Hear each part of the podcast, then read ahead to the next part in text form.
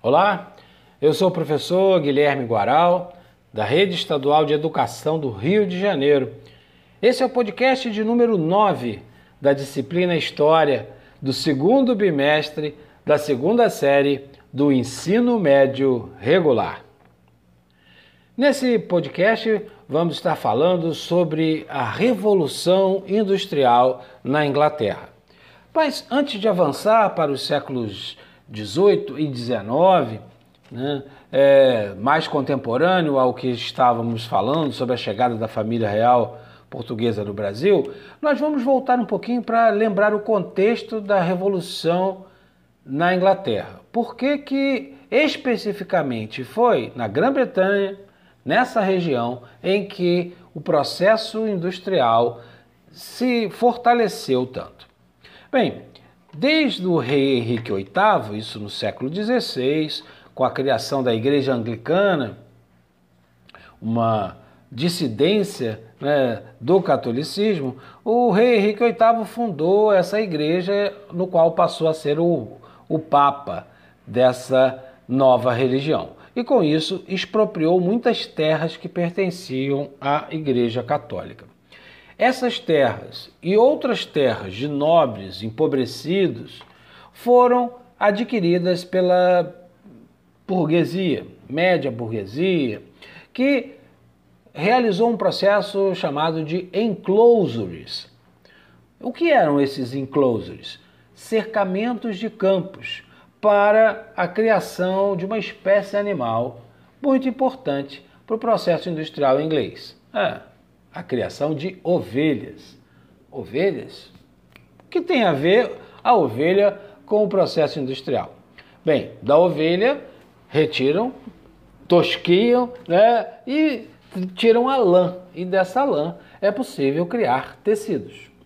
Então a base durante os dois primeiros séculos da Revolução Industrial, teve como grande matéria-prima a lã das ovelhas tosquiadas nos enclosures, nesses cercamentos dos campos. Ainda nos teares, manuais, todo esse processo começou a se fortalecer.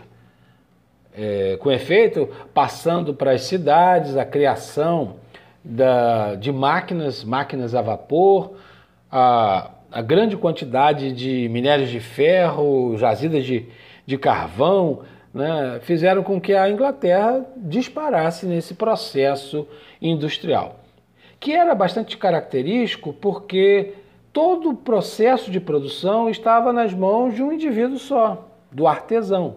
Né? A gente tem essa passagem da Idade Média, das chamadas corporações de ofício, onde o artesão produzia toda a sua peça. Imagine uma enxada. Né? Então o artesão ele cortava a madeira, lixava, né? ele pegava e forjava o ferro para dar a forma né, da enxada e encaixava na madeira. Então todo o processo, o produto, ele dominava. Né? Com o processo das manufaturas, isso já vai diminuindo um pouco dessa autonomia do indivíduo. E com as fábricas, então, essa autonomia praticamente se encerra. Porque na fábrica, cada indivíduo não, não é mais o dono do processo, ele é parte, ele é a mão de obra daquele processo. E ele faz uma parte do produto. Então, pensando nas enxadas, ele faria só o corte da madeira para fazer os cabos das enxadas. Outro fabricaria a parte de, de ferro, do corte da enxada. Outros fabricariam o lacre que coloca para prender né, a parte de ferro, de metal, na madeira. Então, o produto passa a ser né, montado de forma é, estanque, separada. E quem passa a ser o grande dono desse produto é o burguês, é a burguesia industrial que se torna a grande proprietária desses produtos. A expansão do comércio vai fazer com que esse processo se expanda, mas para isso era necessário outras fontes de energia. Bem, aqui terminamos esse podcast. Eu espero que você tenha gostado e se ficaram algumas dúvidas, eu recomendo você consultar o material escrito, rever as videoaulas e procurar a ajuda da sua professora ou do seu professor.